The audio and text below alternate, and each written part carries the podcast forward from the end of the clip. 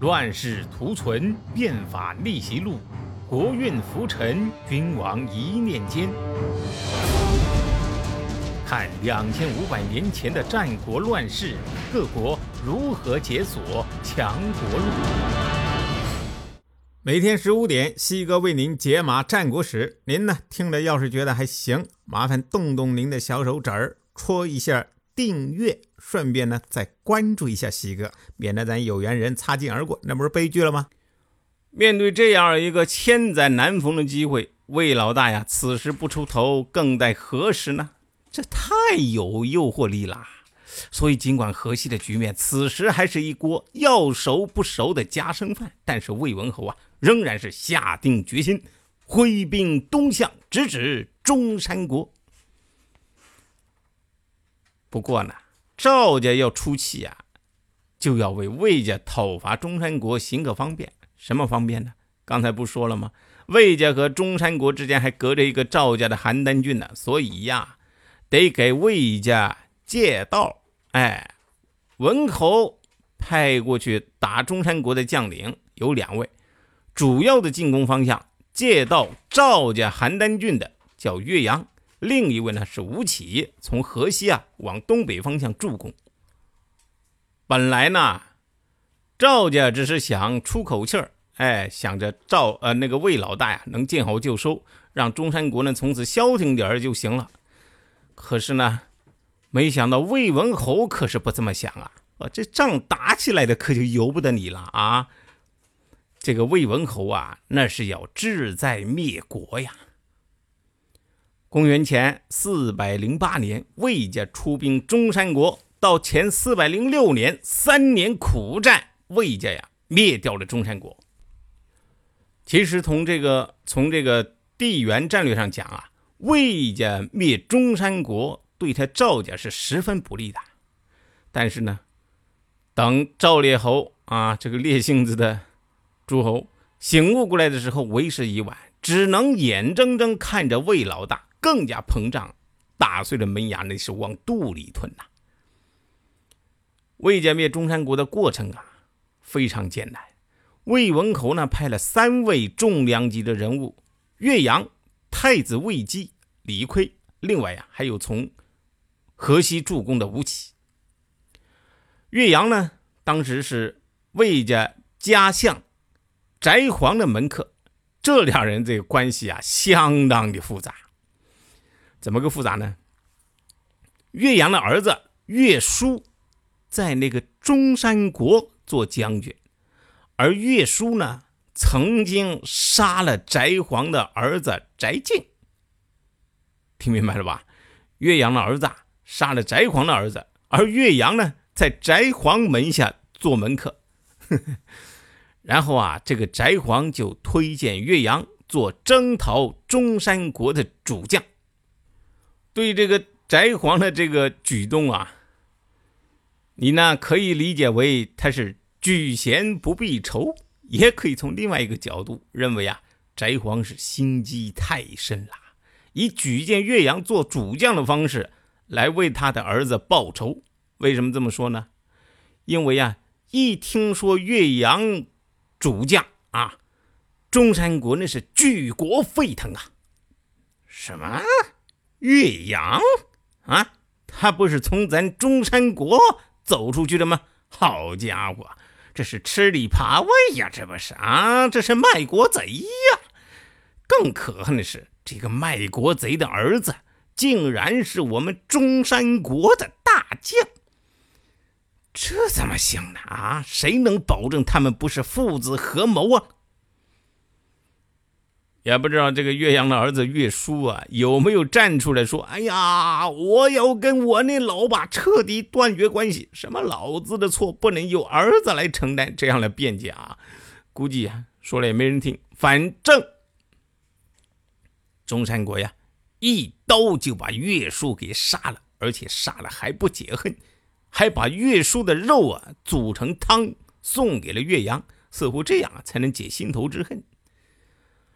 所以很难说，翟璜不是在为国举贤的同时啊，也是在用这种方式报了私仇，一举两得嘛，公私两不忘。而且你还没没没这个法子去批评他。如果真是这样啊，你只能说这个翟皇啊，狗，实在是狗啊。当然喽，岳阳也不见得就不知道他翟皇的心思啊。大家都是明白人，谁比谁就更聪明了，对吧？但是他也不能拒绝呀，因为这对他来说，这是一个千载难逢的建功立业的好机会。至于儿子的处境，唉。自求多福吧。盘点坑主的战国大咖，评说军国体制的国运。每天十五点，西哥在喜马拉雅为您解码战国。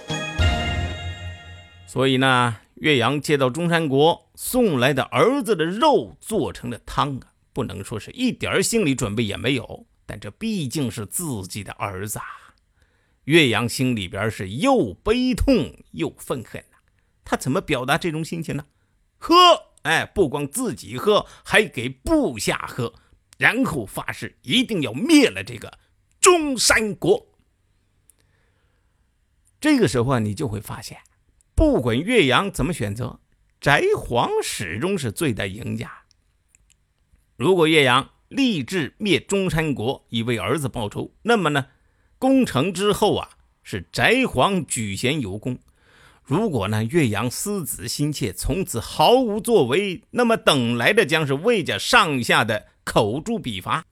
这就不仅怪不得翟皇，相反呢，还能这个让翟皇为子雪恨。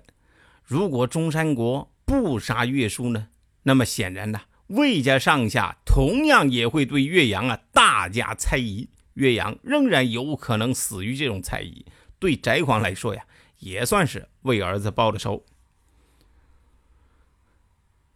高手过招，嘿，容不得有半点失误啊！在关键时刻，你瞬间的选择就决定了你的生死啊！翟皇是这样，岳阳是这样，岳书啊也是这样，中山国呢，同样是这样。其他不说啊，对于中山国来说，杀岳书真的就是最好的选择吗？他们想让岳阳因丧子之痛而失去讨伐的意志，没想到那是适得其反呐。我们现在想一想，也许呢，不杀岳书，让岳书参与抵抗魏军，对中山国呀，其实可能更有利，因为这样无疑会大大的增加魏家对岳阳的依据，没准儿啊。后来，这魏文侯就会相信了那些声称岳阳会勾结中山国谋反的说法。但是呢，一步错是步步错呀，中山国他也吃不到后悔药啊。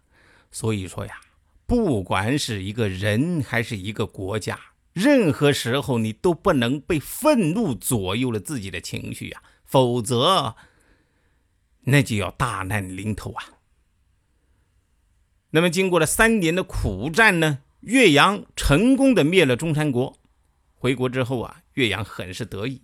魏文侯一看，哎呦，这小子有点飘哈，就拿出了一箱子信。什么信呢？都是他在征伐中山国期间，魏国的各位大臣写的。这些人说呀，岳阳率魏家重兵三年不能灭中山国，那是有谋反之心的。岳阳这个时候才知道，自己能灭中山国，是因为遇到了文侯这样的明君呐，一时是感慨万分。这样的一幕呀，后世还将不断上演。只可惜啊，中国历史上像魏文侯这样的明君实在是太少了，所以呢，那些最终被谗言所害的国家栋梁可就太多了。再说这个中山国呀，其实并没有完全灭亡，余下的族人呢，跑到大山里边避难，直到二十多年后换了个地方复国。嘿，不过悲催的是呀，公元前二百九十五年又被赵国灭了一次，这一次呀是彻底的灰飞烟灭。